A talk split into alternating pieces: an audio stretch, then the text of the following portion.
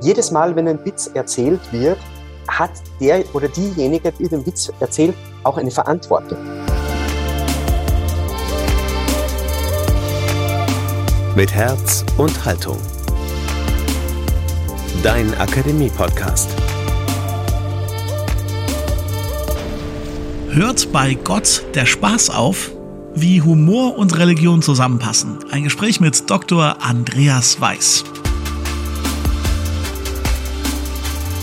Hallo und herzlich willkommen im Podcast aus der Katholischen Akademie im Bistum Dresden-Meißen. Mein Name ist Daniel Heitze und heute, heute geht es bei uns um Humor. Genauer um die Frage, ob und wenn ja, wie Religion und Humor zusammenpassen. Islamistische Extremisten verüben einen grausamen Anschlag auf das Satiremagazin Charlie Hebdo, weil in dem Blatt Karikaturen des Propheten Mohammed zu sehen waren. Ende der 70er Jahre bereits sorgte das britische Komikerkollektiv Monty Python mit ihrem Klamaukfilm Das Leben des Brian, einer Satire auf Jesusfilme, für Aufsehen. Bis heute empfindet so mancher Christenmensch diesen Streifen als blasphemisch und kann so gar nicht darüber lachen. Die Liste ließe sich noch deutlich weiter ausbauen. Wenn Humor auf Religion trifft, dann knirscht es oft. Und manchmal kracht es richtig. Warum ist das so? Sind Bibel und Koran humorlose Bücher oder müssen Glaubenswächter einfach grundsätzlich humorlos sein, um eben über den Glauben wachen zu können? Andererseits sind ja Humor und Lachen zutiefst menschlich und ein Ausdruck von Freude und Lebenslust und oft ein Weg, Probleme oder Sorgen zu verarbeiten oder sich durch Hohn und Spott Luft zu machen. Lachen ist also gesund. Wie gehen Religion und Humor denn nun zusammen? Darüber spreche ich heute mit Dr. Andreas Weiß. Er ist katholischer Theologe und Philosoph und lebt in Salzburg. Unter anderem arbeitet er im katholischen Bildungswerk Salzburg, lehrt an der Volkshochschule der österreichischen Stadt und ist freier Autor für verschiedene Zeitungen. Aktuell ist sein Buch Ausgelacht erschienen. Glauben und Grenzen des Humors. Hallo und herzlich willkommen bei Mit Herz und Haltung, Herr Dr. Weiß. Schönen guten Tag aus Salzburg.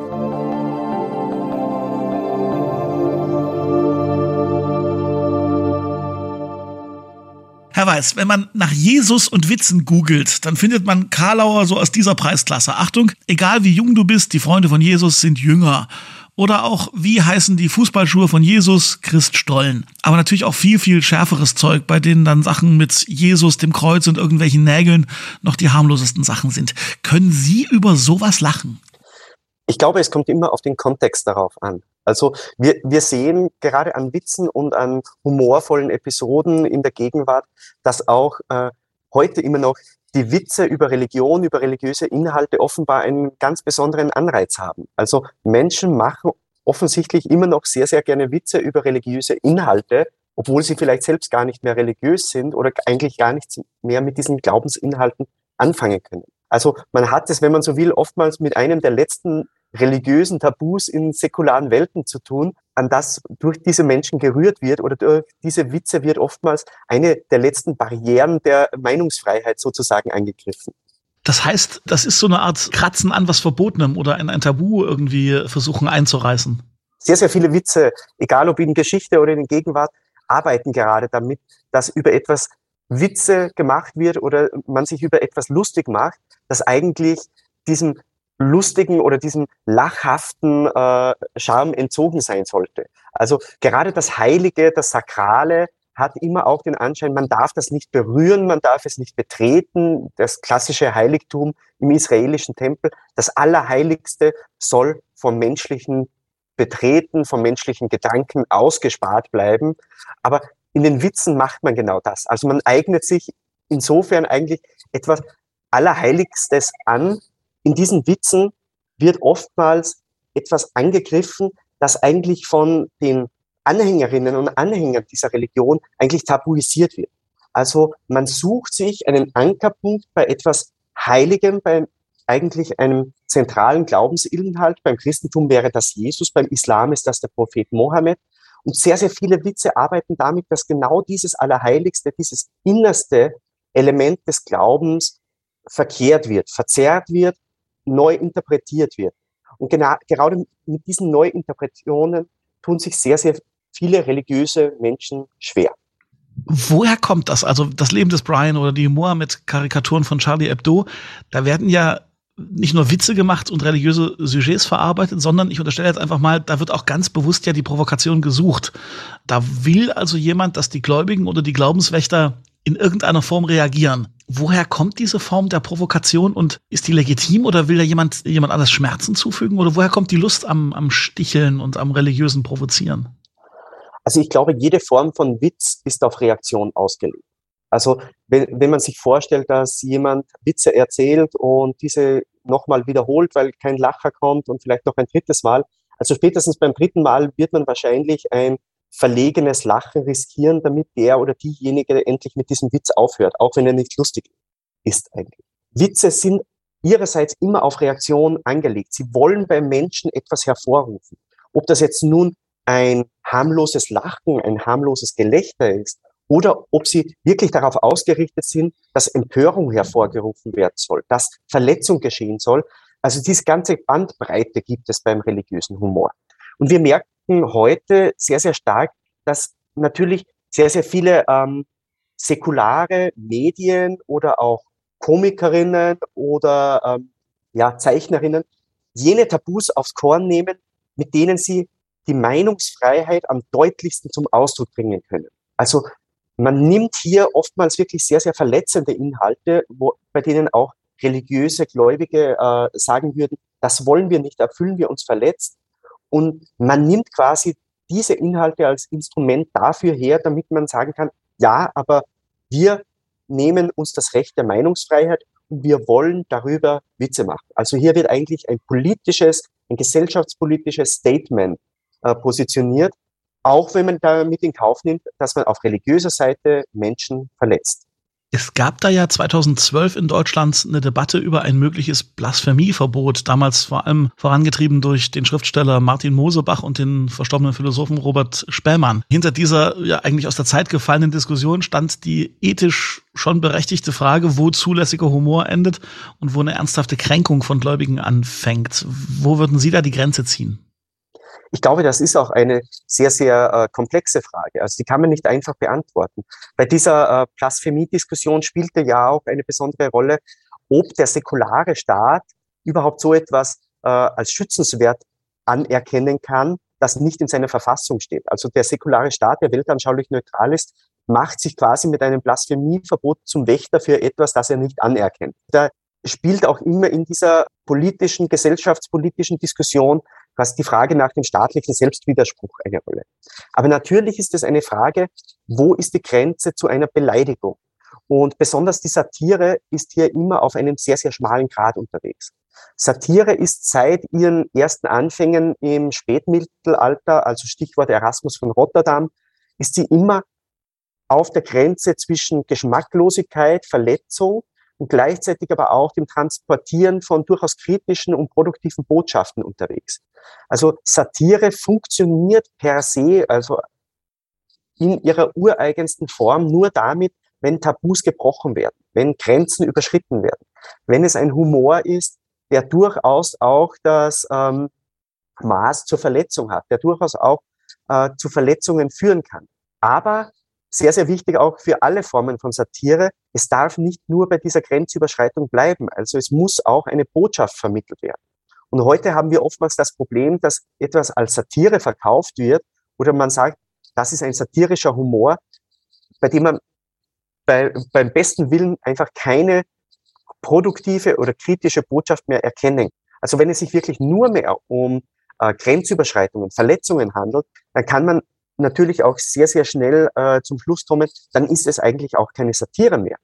Kurt Tucholsky, der ja die Satire sehr, sehr stark verteidigt hat, war auch immer der Ansicht, Satire hat auch eine Verantwortung. Also es darf nicht nur dabei bleiben, dass Satire polternd, dröhnend äh, daherkommt und äh, die Menschen vor den Kopf stößt, so wie das ja äh, Tucholsky deutlich gemacht hat, sondern Satire hat auch den Anspruch, dass sie eine Botschaft vermittelt. Und wo diese Botschaft nicht mehr erkennbar ist, da muss man auch ganz offen sagen, dann kann es keine Satire mehr sein. Nun haben wir viel gesprochen darüber, wie sich Satire und äh, Witzemacher in Anführungszeichen der Kirche und dem Glauben oder den Religionen nähern. Ich würde jetzt mal kurz gerne über ja, nehmen wir mal die Kirche, die christliche Kirche sprechen. In manchen Momenten denke ich mir, die ist ja selber schuld dran, dass man sich lustig macht. Ne? Da ist eine moralische Instanz und die Kirche über Jahrtausende hinweg schafft sie es meisterlich, ihre eigenen moralischen Standards zu untergraben. Seien es die Missbrauchsskandale der heutigen Zeit, seien es die Redensarten, sie predigen äh, Wasser und, und trinken Wein Ist die Kirche selbst dran schuld, dass man sie verspottet? Zu einem guten Teil sicher ja. Und, und Sie haben es auch ganz richtig angesprochen. Also jede religiöse Institution, also auch alle christlichen Kirchen, vertreten ja ein hohes Ideal in, ihr, in ihrem Glauben, in ihrer Botschaft, im Evangelium. Aber man muss auch damit umgehen lernen, dass man als Menschen immer hinter diesem Ideal hinterherhinkt. Und das hat man, glaube ich, sehr, sehr lange, nicht nur in der katholischen Kirche, sondern auch in anderen äh, christlichen Gemeinschaften, das hat man schlichtweg verpasst. Also diese äh, kritische Selbstreflexion auf sich selbst, auf die Art und Weise, wie man diesen Glauben lebt. Also man ist einfach davon ausgegangen, oftmals stillschweigend, oftmals explizit, dass man diese Ideale, die man ja auch nach außen vertritt, selbst ungefragt äh, erreicht. Aber das ist schlichtweg nicht der Fall. Und mit einem stärkeren kritischen Bewusstsein in der Moderne, in der Neuzeit, haben natürlich auch die äh, Gläubigen ihre Art und Weise gefunden, wie sie denn mit diesen äh, Hinfälligkeiten der Kirche umgehen. Weil oftmals die äh, kritische Selbstreflexion bei den kirchlichen Vertretern gefehlt hat. Es ist auch lange Zeit innerhalb der Kirche vor allem das Lachen und der Humor negativ gesehen worden. Also eigentlich durch das gesamte Frühmittelalter hindurch war die platonische Tradition hier vorherrschend, bei der man gesagt der Mensch ist ausschließlich dazu da, dass er sich im geistlichen Leben dem Göttlichen annähert. Und alles, was ihn von diesem geistlichen äh, Ziel abbringt, ist eigentlich hinderlich in diesem Leben. Und man hat auch alle körperlichen äh, Bedürfnisse hinten angestellt. Man hat gesagt, nur das Geistige ist wichtig, nur die mystische Vereinigung mit Gott. Und so wurde auch das Lachen als etwas angesehen, das man eigentlich hinter sich lassen sollte als guter Christ, als gute Christin. Man sollte sich viel mehr mit dem Ernst des Lebens auseinandersetzen. Und das führte dann auch dazu, dass das Lachen, die, der Humor eher als etwas angesehen hat, dass die vielleicht die einfachen Leute brauchen, um ihren Alltag bewältigen zu können. Aber das christliche Ideal wurde als etwas angesehen, das ohne Humor, ohne Lachen auskommt und sich nur auf die theologische, spirituelle, geistige Vereinigung mit Gott konzentrieren soll. Aber andererseits gibt es doch im Christentum solche Traditionen wie Karneval oder auch das Osterlachen oder so, also fest ins Kirchenjahr integrierte Momente, in denen Lachen und Humor quasi irgendwie dran sind oder Tagesordnung sind. Wie passt das ins Bild? Also das Osterlachen hat sich auch während dieser äh, humorkritischen Zeit, wenn man so will, niemals aus der Realität der Gläubigen oder der der Pfarrkirchen verdrängen lassen. Das Bedürfnis des Lachens, das Bedürfnis des Humors wurde eigentlich doch sehr ernst genommen. Also auch wenn man gesagt hat, okay, das brauchen nur die einfachen Leute, mehr oder weniger die untere Klasse der Christinnen und Christen, aber es gab immer festgeordnete Zeiten in der Kultur des Christentums, aber natürlich auch in anderen Religionen, bei denen man gesagt hat, hier ist das Lachen gut, hier ist das Lachen in Ordnung und hier gibt es mehr oder weniger einen geschützten Rahmen. Auch in der griechischen Antike, das griechische Theater war nichts anderes als ein geschützter Ort, an dem die Emotionen der Menschen Platz finden konnten. In der Komödie konnte man über Könige lachen, man konnte über das Adelsgeschlecht, über die bürgerliche Schicht, konnte man lachen. Wenn man das Theater wieder verlassen hat und man einen Witz über die herrschende Klasse gemacht hat, dann hat man natürlich auch wieder mit Sanktionen rechnen müssen. Aber man hat auch in solchen Kulturen quasi Orte gefunden, an denen die Emotionen der Menschen Platz haben können, ohne dass man gleich Verfolgung, Unterdrückung oder auch äh, Sanktionen befürchten muss. Ich habe mir hier als Frage aufgeschrieben, dass ich Sie fragen wollte, was würde es nützen, wenn Kirchen oder Religionen selbstironischer würden, aber mit dem im Hintersinn, was Sie gerade über Kirchen und über die Zeitgeschichte oder über die, die Geschichte von Religionen erzählt haben, ist vielleicht die richtige Frage, würde es was nützen, wenn Kirchen und Religionen glaubwürdiger werden, damit man weniger über sie spottet? Ist das vielleicht der Schlüssel zu der Frage, warum sind äh, Kirchen und Religionen so ein leichtes Ziel? Ich glaube, das geht Hand in Hand. Sowohl Selbstironie als auch Glaubwürdigkeit geht immer von der Prämisse aus, dass man sich selbst kritisch betrachten kann. Ein Fundamentalist oder fundamentalistische Gruppen können sich selbst nicht kritisch betrachten, weil sie davon ausgehen, dass die Wahrheit geoffenbart ist und dass man im Besitz dieser Wahrheit ist. Das geht islamistischen Fundamentalisten nicht anders wie christlichen Fundamentalisten, die es natürlich auch gibt. Ein selbstironischer Umgang mit sich selbst würde deshalb Glaubwürdigkeit befördern, weil diese Selbstironie einfach mit der eigenen Position des Menschlichen umgehen kann. Also auch mit der äh, durchaus biblischen Annahme, dass man als Mensch immer hinfällig ist, dass man als Mensch immer fehlbar bleibt. Schauen wir uns zum Beispiel die Person des Petrus an. Einer der hochgeachtetsten äh, Apostel in der Kirchengeschichte und der Apostelfürst, wenn man so will, war eigentlich in den Evangelien, wenn man die Texte ernst nimmt, eigentlich eine tragische Gestalt. Also Jesus beauftragt ihn immer mit ganz, ganz wichtigen Dingen und er macht eigentlich alles falsch, was man falsch machen kann. Also er, dieser wichtigste Apostelfürst ist selbst eigentlich Repräsentant des hinfälligen Menschen. Also eigentlich ein Anti-Held, wenn man so will. Eine Witzfigur? Nein, eine Witzfigur würde ich nicht sagen, weil das würde, okay. würde, das würde bedeuten, er würde in seiner Lächerlichkeit untergehen. Aber er macht vielmehr die Ironie des Menschlichen sichtbar. Also der Mensch, der von Gott berufen ist, aber trotzdem in seiner Hinfälligkeit immer wieder stolpert und immer wieder darin gefangen ist, der quasi auch immer wieder eines Gottes bedarf, der ihn mitnimmt, der, der, der sich bückt zu diesem Menschen und ihn wieder aufrichtet. Also eigentlich macht ihn das sehr, sehr sympathisch, würde ich fast sagen. Also man kann sich mit solchen, auch mit solchen Heiligen immer wieder interpretieren, äh, identifizieren, die sich selbst auch von ihrer schweren Seite gezeigt haben. Also die auch äh, mit ihren Tiefpunkten im Leben umgehen gelernt haben. Und das würde auch der Kirche und auch der Theologie durchaus äh, gut anstehen, wenn man auch mit dieser persönlichen Fehlerhaftigkeit äh, lernt umzugehen. Bereits das vierte Laterankonzil hat im, im Hochmittelalter betont, alles, was wir über Gott aussagen, jede noch so zutreffende Bemerkung oder zutreffende Bezeichnung Gottes ist immer auch unendlich nicht zutreffend. Also auch diese eigentlich dogmatisch festgeschriebene Hinfälligkeit jeder Theologie oder jedes äh, menschlichen Redens von Gott ist in der Geschichte immer wieder vergessen worden. Man hat sich selbst überschätzt. Und wo man sich selbst überschätzt, da wird man natürlich auch gerade dort zur Spottfigur, wo man diese Ideale, die man so fraglos angenommen hat, einfach nicht erreicht. Und das ist in der Kirche, in der Kirchengeschichte an vielen Orten und vielen Episoden schlichtweg augenscheinlich. Also macht das ja sowas wie den Katechismus der katholischen Kirche, wenn man das mal weiterdenkt, in sich zu einer lächerlichen Veranstaltung. Nein, so weit würde ich nicht gehen. Okay. Also äh, sowohl der Katechismus als auch die Dogmen in der Kirche sind Ideale, sind Richtschnüre, an denen man sich orientieren kann.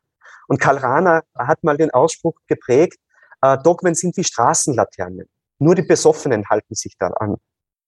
Also es ist eine, eine Frage, wie man mit den Idealen und mit diesen Richtschnüren auch umgeht. Das Problem ist nicht, dass man in der katholischen Kirche oder auch in anderen christlichen Kirchen Ideale verkündigt und diese Ideale auch zum Zentrum des Glaubens macht. Das ist nicht das Problem. Aber die Art und Weise, wie man damit umgeht und wie man diese Ideale auch äh, mehr oder weniger den Menschen mitteilt. Also oftmals hat man das Gefühl, diese Ideale sind so etwas wie die Mindestschwelle, äh, unter, unter der man quasi nicht in das Himmelreich einziehen kann. Als wäre die katholische Kirche so etwas wie der Türsteher des Himmelreiches und man sagt, wenn ihr diese Ideale nicht erreicht, dann könnt ihr nicht ins Himmelreich kommen. Aber ich glaube, das ist schlichtweg einfach eine, eine problematische Form des, äh, der Verkündigung, weil man äh, so eigentlich diese Ideale zu etwas macht, das sie im menschlichen Leben nie sein können. Menschen bleiben Menschen, sie bleiben hinfällig. Und das macht eben auch solche Figuren wie Petrus oder auch Paulus ähm, zu sympathischen Figuren, weil sie oftmals auch in ihrem eigenen Leben das Nicht-Erreichen von Idealen manifestieren und Jesus trotzdem nicht gesagt hat, okay, du hast jetzt dieses Ideal nicht erreicht, jetzt nehme ich dich nicht mehr mit äh, in meiner Pilgerreise oder in meinem Verkündigungsauftrag, sondern er hält gerade auch an diesen fehlerhaften Personen fest. Und das sollte uns eigentlich auch als Kirche oder Kirchen Hoffnung geben, auch mit der eigenen Hinfälligkeit produktiv umgehen zu können. Reden wir mal darüber, wie Witze, wie Humor, wie Satire ankommt, gerade auch bei gläubigen Menschen. Ich nehme mal mich als Beispiel. Wenn ich als gläubiger Christ Witze über Jesus am Kreuz höre, dann finde ich die meistens eigentlich albern wenn ich in anderen Witzen irgendwie katholische Priester pauschal als Kinderschänder dargestellt werde, dann ärgert mich das. Ich kann mir aber erklären, wo das herkommt und kann mir das zumindest zusammenreimen. Wenn jemand aber anfängt, die Hostie in der Eucharistiefeier als Imbiss oder Abendbrot zu verhohnepiepeln, dann, dann kratzt mich das tatsächlich, weil ich da finde, dass was, was Religiöses, was mir wichtig ist, irgendwie beleidigt wird. Und ich finde das beleidigend. Ich halte mich aber persönlich auf der anderen Seite für einen sehr humorvollen Menschen, der selber mal gerne grenzwertige Witze macht. Und ich denke, das geht vielen so. Sind religiöse Menschen sensibler für Humor? Oder humorbefreiter oder, oder wie passt das zusammen? ich glaube, man darf nicht vergessen, also das religiöse Gefühl der Heiligkeit. Also Hans Joas beschreibt das Gefühl ja auch im Bereich der, der säkularen Gesellschaft. Dieses Gefühl der Heiligkeit, des Sakralen, ist eines der intimsten Gefühle, das wir Menschen haben. Das ist unsere innerste Identität. Und ich finde es auch immer ganz, ganz wichtig, dass man betont, nicht nur religiöse Menschen haben ein Gefühl von Heiligkeit, sondern es haben säkulare Menschen auch. Da ist es dann anders transportiert. Das kann zum Beispiel auch ein Fußballverein sein oder das Andenken an einen geliebten Menschen. Auch das sind Formen von Heiligkeit. Jeder wird eine Antwort haben auf die Frage, was ist dir heilig? Genau so ist es. Und es kann auch von Mensch zu Mensch völlig unterschiedlich sein. Leonardo Boff, der Befreiungstheologe, hat in seiner kleinen Sakramententheologie geschrieben, dass er einen Aschenbecher bei sich zu Hause hat, in dem der letzte Zigarettenstummel seines Großvaters ist und das ist sein persönliches Sakrament. Also da, etwas Heiliges kann auch ganz individuell sein. Und ich glaube, so individuell sind auch die Antworten, die gläubige Menschen gegenüber Witzen haben. Also ich glaube, jeder Gläubige hat eine sehr, sehr individuelle Grenze, wo der Spaß aufhört, wo der Humor aufhört und wo er verletzend ist. Und das lässt sich nicht einfach übertragen, weil die äh, persönliche Form des Humors oder auch was man akzeptabel hält, hat natürlich auch sehr viel mit der persönlichen Geschichte zu tun. Menschen, die als Kinder gehänselt worden sind aufgrund Krankheiten oder körperlicher Beeinträchtigungen, haben natürlich eine andere Humorgeschichte oder eine andere Humorbiografie, würde ich jetzt sagen, als Menschen, die nicht von solchen ähm, Witzen oder von solchen Verlachen äh, ver verfolgt worden sind. Also das hat sehr, sehr individuelle Grenzen. Und deswegen betone ich auch immer wieder gern in Gesprächen oder in, bei Vorträgen, wo mir diese Frage gestellt wird, wo hört der Spaß auf? Ich kann nur betonen, es gibt eine Grenze, wo der Spaß aufhört, aber die Grenze ist von Mensch zu Mensch verschieden. Das hat ja auch was mit Menschenkenntnis zu tun, oder? Ich glaube, wenn man, wenn man einschätzen kann, wie der andere tickt und wie, wie der gerade drauf ist, wenn der gerade in Trauer ist oder äh, ihn große Probleme belasten, dann hat er natürlich eine andere Humorschwelle als jemand, der gerade völlig gut gelaunt ist und bei dem es gerade läuft und der, der einfach äh, weniger anfällig ist vielleicht für Späßchen, die auch mal einen Zacken zu weit gehen. So ist es. Jedes Mal, wenn ein Witz erzählt wird, hat der oder diejenige, die den Witz erzählt, auch eine Verantwortung. Also Witze zu erzählen heißt, das Gegenüber eigentlich mit einer verzerrten, mit einer alternativen Wirklichkeit zu konfrontieren. Also ich verdrehe in einem Witz etwas. Also die einfachsten Witze funktionieren mit einer Pointe, in der eine Wirklichkeit oder mehr oder weniger die Erwartung eines Handlungsstranges abgebrochen wird. Klassisches Beispiel, ein Rabbi, ein Priester, ein Imam gehen in eine Bar, der Rabbi sagt etwas, der Priester sagt etwas und zum Schluss der Imam sagt etwas und diese letzte Wortmeldung macht im Grunde den ganzen Handlungsaufbau, der sich bei den ersten beiden aufgebaut hat, zunichte und es wird eigentlich etwas eingeführt, das eine völlig andere Realität konstruiert. Und, und Witze fordern schlicht, schlichtweg die Menschen auch heraus. Also man muss sich hier mit einer alternativen Perspektive auf die Wirklichkeit auseinandersetzen. Das bedeutet auch, Witze müssen interpretiert werden. Also damit sie überhaupt richtig eingeordnet werden, damit sie verstanden werden, das hat sehr, sehr viel mit Menschenkenntnis zu tun. Und Witze haben auch immer etwas Offenbarendes. Also man kann bei Witzen auch sehr, sehr schnell erkennen, in welcher Zeit sind sie denn entstanden? An welchem Ort sind sie entstanden? Aus welcher Geisteshaltung heraus werden sie erzählt? Also wenn jemand einen rassistischen, fremdenfeindlichen oder antikirchlichen, an, frauenfeindlichen Witz erzählt, kann ich sehr, sehr viel über den Witz erfahren, gleichzeitig aber auch über den oder diejenige, der diesen Witz erzählt. Ich habe immer diesen Satz, ich meine, er war von Harald Schmidt im Hinterkopf, der mal gesagt hat, eigentlich hat jede noch so kleine Gruppe und noch so schlimme Behinderung ein Recht darauf, verarscht zu werden, so sinngemäß. Und auf der anderen Seite kennt man so diesen, diesen Grundsatz, dass im Zweifelsfall der, der Homosexuelle sagt, ob was witzig ist, wenn es um Schwule geht im Witz, oder dass im Zweifelsfall der, der, der Jude sagt, ob das ein witziger Judenwitz war oder nicht, oder aber dass nur Juden Judenwitze erzählen können und so weiter. Ist das bei Christen unter Umständen auch so, dass man sagen kann, ich als religiöser Mensch, ich als Christ entscheide im Zweifelsfall, ob das ein okayer Witz Witz war oder, oder nicht? Darf ich meinen Freunden sagen, das geht zu weit, was ihr da macht als Witze über das, was mir heilig ist? Jeder Betroffene hat das Recht auf die Empörung. Jeder hat auch das Recht darauf, auszusprechen, wenn ein Witz verletzend ist. Ob ein Witz angenommen wird oder nicht oder als lustig empfunden wird oder nicht, das entscheiden realistischerweise heutzutage nicht die Betroffenen, sondern das Publikum, die oder mehr oder weniger die Abnehmer, die Adressaten von einem Witz ob ein Jan Böhmermann Gedicht lustig ist oder nicht, das entscheiden nicht diejenigen, die darin vorkommen, sondern diejenigen, die es anklicken im Internet oder die Followers. Das funktioniert nicht so einfach, dass äh, also sich die Betroffenen einfach zu den äh, denjenigen erklären können, die äh, einen Witz für unwitzig oder witzig erachten. Wobei ich schon in meinem privaten Umfeld die Erfahrung gemacht habe, dass wenn ich unter Umständen äh, manchen Freunden oder Bekannten erkläre, warum ich das jetzt gerade nicht lustig fand, also jetzt nicht kein bloßstellen ne, und kein, kein äh, öffentlich irgendwie einen Tweet raushauen, haha, das finde ich nicht lustig oder so, sondern wenn man wirklich im Gespräch mal sagen kann, du übrigens, das das, das passt mir nicht oder da fühle ich mich nicht wohl bei den Witzen, das, das wird durchaus gehört, weil, weil manche das dann ja auch einfach äh, zwar lustig finden, aber natürlich den anderen nicht verletzen wollen. Also ich glaube schon, dass das Sprechen über Humor und wo die Grenzen sind, gerade bilateral durchaus funktionieren kann. Das glaube ich auch. Aber ich glaube, das ist vor allem im Kleinen der Fall. Also wie, wie Sie gerade angesprochen haben, im familiären Umkreis, im Freundeskreis, also wo man eine gewisse Kenntnis des Gegenübers voraussetzen kann, da kann man solche Dinge natürlich einfacher ansprechen. Da habe ich auch eine einfachere Gesprächsbasis. Genauso weiß ich bei meinem Freundeskreis oder in meiner Familie, weiß ich auch sehr, sehr gut, welche Witze ich dort platzieren kann. Also wo ich auch mal Grenzen überschreiten kann, weil ich davon ausgehen kann, das kann eingeordnet werden.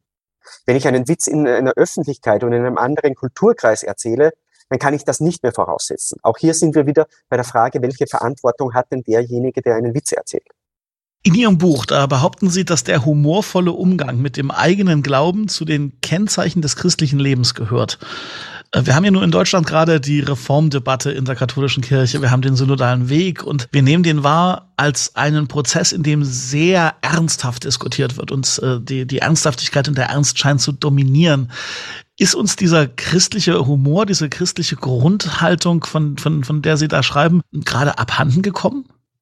Ja, ich, ich glaube, er ist uns in der aktuellen Situation, besonders auch im deutschsprachigen Raum, abhanden gekommen, weil wir erkennen müssen, dass es bis heute sehr viele Menschen gibt, die an dieser Kirche leiden und die mit dieser Kirche leiden und denen auch in, in kürzerer Vergangenheit sehr, sehr viel Leid zugefügt worden ist. Ich glaube, angesichts von, von so viel ähm, Unheil und auch Verbrechen, die geschehen sind, verbietet es sich auch in sehr, sehr vielen Situationen schlichtweg zu lachen. Äh, das ist uns auch in der Pandemie immer wieder begegnet. Also wir haben einen bestimmten Abstand gebraucht, um darüber überhaupt Witze machen zu können. Also in der ersten Welle, im ersten Lockdown mehr oder weniger, hat es natürlich auch schon Witze gegeben, aber es war noch eine viel, viel zu ernste Sache. Also, dass man gesagt hätte, okay, da können wir jetzt einen Witz drüber machen. Also Witze oder Humor braucht immer auch eine gewisse Distanz zu Situationen und drückt eine gewisse Distanz aus. Also ich bin der festen Überzeugung, es gibt Situationen, wo äh, Humor angebracht ist, wo Lachen angebracht ist. Und es gibt solche, wo Lachen sehr, sehr schnell missverstanden werden kann. Stichwort Armin Laschet im Jahr 2021. Sein Lachen bei der Flutkatastrophe war, aus welchem Grund er das auch immer gemacht hat, aber es wurde in der Öffentlichkeit schlichtweg als unpassend wahrgenommen, weil dieses Lachen an einem Ort zu einem Zeitpunkt passiert ist, wo so viel Leid, Zerstörung und Katastrophen hereingebrochen sind auf die Menschen, dass man gesagt, hier kann jetzt nicht jemand kommen, noch dazu ein Außenstehender und mit diesem Lachen quasi in die Öffentlichkeit treten. Ein anderes Beispiel, es gibt zurzeit sehr, sehr viele äh, Bilder und Videos von Volodymyr Zelensky, eigentlich im Kriegszustand. Er ist ein Präsident eines Landes im Kriegszustand, das enorm leidet, wo es auch sehr, sehr viele Verbrechen gibt und ähm, sehr, sehr viele Verletzungen. Aber oftmals sieht man ihn fast schon in äh, erheiternder Pose. Also wenn er mit seinen Kameraden äh, das Essen einnimmt, er lächelt, er besucht Menschen im Krankenhaus, da ist es wieder etwas völlig anderes. Auch wenn man in dieser Situation auch sagen würde, ja, eigentlich ist da jedes Lachen unpassend und trotzdem kann er als eigentlich Betroffener, kann er in dieser Situation, kann er durch sein Lachen etwas völlig anderes vermitteln da gibt es ja auch dieses Phänomen des Comic Relief, ne? Also was, was im Grunde Herbert Grönemeyer mal äh, beschrieben hat mit Lache, wenn es nicht zum Weinen reicht. Genau, so ist es. Genau so ist es. Es gibt auch ganz, ganz tolle psychologische Untersuchungen, dass Menschen sich in Notsituationen oder in äh, Leitsituationen Mut angelacht haben. Also, dass sie eigentlich völlig paradox in einer Situation plötzlich zu lachen begonnen haben, obwohl ihnen gar nicht danach war. Und der, der Körper schüttet quasi Endorphine aus, dass man sich selbst Stress nimmt. Also das ist eine biologische Funktion, dass auch das Lachen in unserem Körper freisetzen kann. Also das Lachen, das uns hilft, bestimmte Situationen zu verarbeiten. Und dafür ist natürlich auch der jüdische Humor berühmt geworden. Also der Humor, der mit der jüdischen Verfolgung aus jüdischer Perspektive humorvoll umgehen kann. Und auch hier ist es natürlich auch wieder die Frage, wer darf denn solche jüdischen Witze zum Beispiel auch über den Holocaust erzählen? Da wird man natürlich aus Außenstehender nur sehr, sehr schwer einen solchen Witz auch äh, an Mann oder Frau bringen können, dass der auch wirklich lustig ist, weil das ist Teil einer jüdischen Identitätsarbeit. Herr Dr. Weiß, wir sind am Ende unseres Gesprächs und äh, nun habe ich den Anfang gemacht mit zwei gegoogelten Witzen. Ich möchte Sie zum Schluss einfach mal fragen, kennen Sie einen guten Witz, über den Sie herzhaft lachen, der irgendwas mit Religion oder Christentum zu tun hat? Und wenn ja, würden Sie uns den noch zum Besten geben? Sehr gerne. Also einer meiner Lieblingswitze äh, über die katholische Kirche oder über den katholischen Glauben ist, die Trinität, also die heilige Dreifaltigkeit, möchte auf Urlaub fahren. Gott Vater schlägt vor, fahren wir doch wieder mal nach Israel. Gott Sohn, also Jesus sagt, nein, Papa, das geht nun wirklich nicht. Also du, du weißt ja, wie das das letzte Mal ausgegangen ist, da, da möchte ich nicht wieder hin. Der Heilige Geist schlägt vor, was wäre denn, wenn wir nach China fahren? Gott Vater sagt, ach, vergiss das, da werden wir doch schon an der Grenze rausgeschmissen. Jesus schlägt vor, was wäre, wenn wir dieses Jahr nach Rom fahren? Und der Heilige Geist sagt, ja wunderbar, da war ich ja eh noch nie. Der lässt das sich übrigens auch ganz gut erzählen mit äh, Maria und Medjugorje oder mit Marienwallfahrtsorten. Oh, das glaube ich. Und spielt natürlich auch mit dieser katholischen Identität ein bisschen, indem das, er sich selbst auf, aufs Korn nimmt. Und das zeigt, wie man den Witz auch drehen kann, um jemand anders auch ein bisschen zu ärgern. Je nachdem so ist ne? es. kann man den immer anders erzählen. Sehr schön.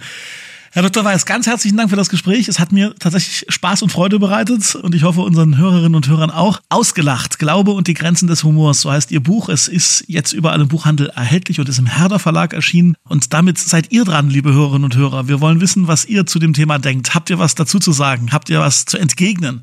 Schreibt uns bitte über Instagram oder über Facebook oder über die Internetseite lebendig-akademisch.de. an dieser Folge des Podcasts mitgearbeitet haben. Falk Hamann, Emily Siegel, Thomas Arnold und meine Wenigkeit. Ich bin Daniel Heinze. Schönen Dank fürs Zuhören und bis zum nächsten Mal. Mit Herz und Haltung. Dein Akademie-Podcast.